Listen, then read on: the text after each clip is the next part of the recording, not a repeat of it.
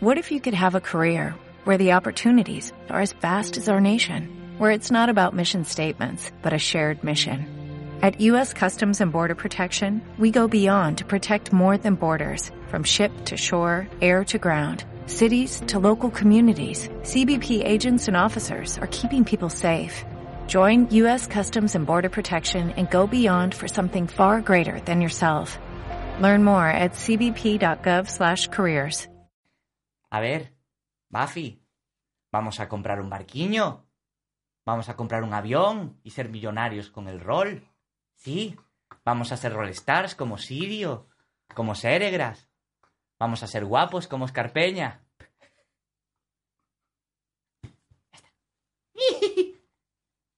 Muy buenas, roleriños y roleriñas. Bienvenidos a mi casa y bienvenidos a este vídeo, mini vídeo, especial y rápido, ya que tenemos eh, nuevos community manager en el canal, eh, la pareja Zipizap eh, bastante especial. Uno de ellos es David Guayar. Dios nos coja confesados, pero bueno. Se les ha ocurrido hacer un- una especie de vídeos con la gente que trabajamos en la editorial, que jugamos en el canal, que jugamos a juegos de la editorial, para contestar las preguntas que nos vayáis haciendo en Twitter. Entonces, pues el primero voy a ser yo, la cabeza visible de Hillspress, Víctor Romero. Así que vamos allá a ver qué, me preguntáis y si no me troleáis mucho. Esperemos que no. Vamos con la primera, de Damorao. Parece que estamos viviendo un renacer del rol. ¿Qué opinas? Y si es así, ¿hay techo en España? ¿Cómo verías hacer puentes con Sudamérica? ¿Es posible? Bueno, yo creo que el rol en España está viviendo una edad de oro, no es que viva un renacer. Yo creo que estamos viendo que el público quiere cosas nuevas, quiere juegos nuevos, el mercado parece poder asimilarlo y en general yo creo que estamos en, una época perfecta para que salgan ideas arriesgadas, para que cojamos tendencias de- del extranjero, de Estados Unidos, de Inglaterra, y que tratemos de, irlas metiendo y ir pues, tratando de innovar dentro de un mercado tan bonito como es el rol. Y en cuanto a los puentes a Sudamérica, pues es muy difícil, ya sabéis que los envíos están muy complicados, que allí cada país tiene sus normas, entonces hacer envíos de un país a otro es complicado, pero bueno, yo creo que hay ya alguna distribuidora que está moviéndose y esperemos que, que pronto podamos verlo. La segunda nos la lanza El hombre que ríe. Un grande. Dinos tu secreto para poder compaginar tu trabajo con la editorial, tu canal de YouTube, el de Twitch, hacer partidas de rol, buscar proyectos nuevos y encima aguantar a los trolls de tu canal de Discord. No vale decir el alcohol. Vale. Era lo primero que iba a decir. Pero bueno, yo creo que es eh, mucho sacrificio. Mucho sacrificio. eh, sacrificar horas de estar con tu familia, sacrificar horas de ocio, sacrificar eh, un poquito de salud también, todo hay que decirlo, pero yo creo que la visión que yo tengo de Gilspress y la visión que tengo del futuro y donde me veo eh, a corto plazo ya directamente, pues eh, soy muy ambicioso y, estoy dispuesto a sacrificar muchas cosas para, para poder llegar a, a la visión que yo tengo, que es estar, estar entre los grandes, si se puede decir así. La siguiente nos la hace Wallace McGregor, otro grande. Jack Daniels con naranja, Coca-Cola o bebida energética.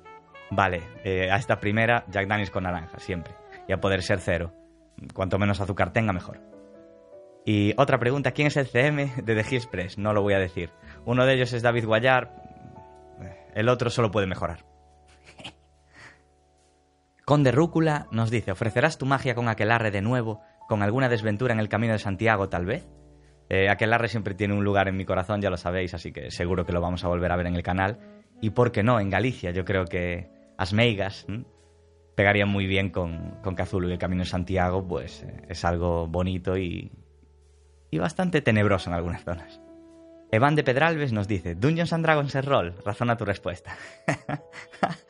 Eh, sí, Dungeons and Dragons es rol, por supuesto que es rol. eh, lo que pasa es que, bueno, según, según el grupo que, que lo juegue, pues se puede orientar más hacia la interpretación o más hacia el juego de miniaturas, más hacia el wargame, más hacia el juego de mesa, ¿no? Pero yo creo que, evidentemente, Dungeons and Dragons es rol y de 20 es rol, por supuesto. Todas esas cosas, esas bromas que, que surgen, yo creo que son solo eso, bromas y, y sí, para mí Dungeons and Dragons es rol, se juegue como se juegue, aunque evidentemente eh, si se juega mm, como un culo duro, ¿no? Con todas las normas y, y con todo al pie de la letra, pues entonces se convierte más en un juego táctico y un juego de miniaturas que en un juego de rol propiamente. Pero bueno, eh, sí, lo es para mí. Mm.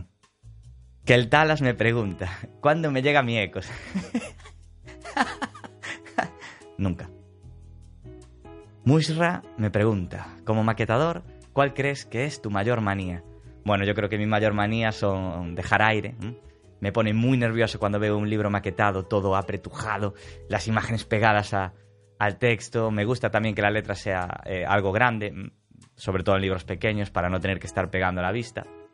Y en general esas son mis, mis dos manías principales. Stepping, nuestra traductora oficial, nos pregunta, de profesor a profesor, ¿has introducido alguna vez un concepto o mecánica de rol en tus clases? ¿Qué crees que funcionaría en un aula? Como sabéis, yo tengo, doy clase en formación profesional en el sector del metal, con lo cual meter eh, mecánicas de rol pues no, no vendría muy, muy a cuento, pero sí creo que, eh, sobre todo con adolescentes, 12, 13 años, igual un poquito menos, yo creo que podría funcionar muy bien para, sobre todo, desarrollar el pensamiento crítico y la resolución de problemas. Yo creo que estaría muy bien aplicar partidas de rol con enigmas o con, o con yo qué sé, problemas y, tratar de solucionarlos. Eso, eso ayudaría, además de crear discusiones dentro de la ficción sin moderar tanto para ver cómo piensan los chavales y, hacerles también mover un poco esa cabeza que tienen. Crinos nos pregunta, ¿cuál sería tu momento rolero imposible de superar? Por ser épico, emocional, vergonzoso, etcétera, solo uno. Si solo puedo escoger uno, sería el final del cantante de Doll ver las caras de la gente, de los jugadores, cómo quedaron impactados, ver el chat. Yo creo que eso es imposible superar. El Mago 8 pregunta, hola Víctor, enhorabuena por el trabajo que realizáis. Gracias. Es genial. ¿Tienes alguna afición destacable fuera del rol? Sí, tengo un montón de ellas, pero bueno, eh, las que más me gustaban pues era jugar al fútbol, sobre todo es lo que más me gustaba. Me gustan mucho las artes marciales mixtas, las suelo seguir diariamente y, suelo verlas cuando puedo, aunque son de madrugada. Eh, en directo. Esos serían mis dos deportes favoritos y aficiones, el fútbol y las artes marciales mixtas. Max Power, gran nombre. ¿Tenéis pensado reimprimir alguno de los juegos que sacáis? Suele pasar que cuando te enteras de que existe un juego que te gusta, ya no existe la posibilidad de comprarlo en físico. Carita triste. Eh, sí, siempre que funciona solemos reimprimirlos. Ahora dentro de poco reimprimiremos En la Oscuridad, ya reimprimimos Sed de Sangre, y ya reimprimimos ratas. Y seguramente en el futuro, pues sí, los que funcionen bien sí reimprimiremos. Los que no funcionan tan bien, pues probablemente no lo hagamos. Julio Molina pregunta, ¿cuándo volveréis a Vampiro en el canal? bueno, sé que hay muchos fans de Vampiro y sé que no hay mucho Vampiro en el canal. Estamos trabajando en cosas, estamos trabajando en ello, como diría aquel maestro del humor. Y, bueno, sí, volveremos en algún momento, seguramente la mano de Dan, pero por ahora no hay planes inmediatos. De Rialbrand nos pregunta, ¿convertirte en editor ha cambiado tu forma de jugar y dirigir? No, para nada. Ha cambiado mi forma de ver los libros que tenía en casa, los libros de otras editoriales, los que compro, los que leo, los que veo. Eh, eso sí me ha cambiado. Empiezo a ver muchos fallos que antes no veía porque ya estás dentro, ¿no? No hay mejor cosa que estar dentro para ver esos detalles. Pero no, jugar al rol y dirigir no ha cambiado absolutamente nada. Maese pregunta, ¿a qué huelen las mulas? A amor a verdadero amor. Ahora en serio, ¿qué fue lo que prendió la mecha de The Hills Press como proyecto? Bueno, eh, yo creo que ver que se podían hacer las cosas distintas, ver que se podían hacer a otro ritmo, ver que se podían hacer con otras calidades y en general que, una persona que ama el rol y que tiene pues algo de preparación en el campo, pues puede, puede llegar pues, lejos en el mundo del rol y eso es lo que espero. Aún no he recorrido prácticamente casi camino, pero bueno, soy ambicioso y me gustaría llegar mucho más arriba.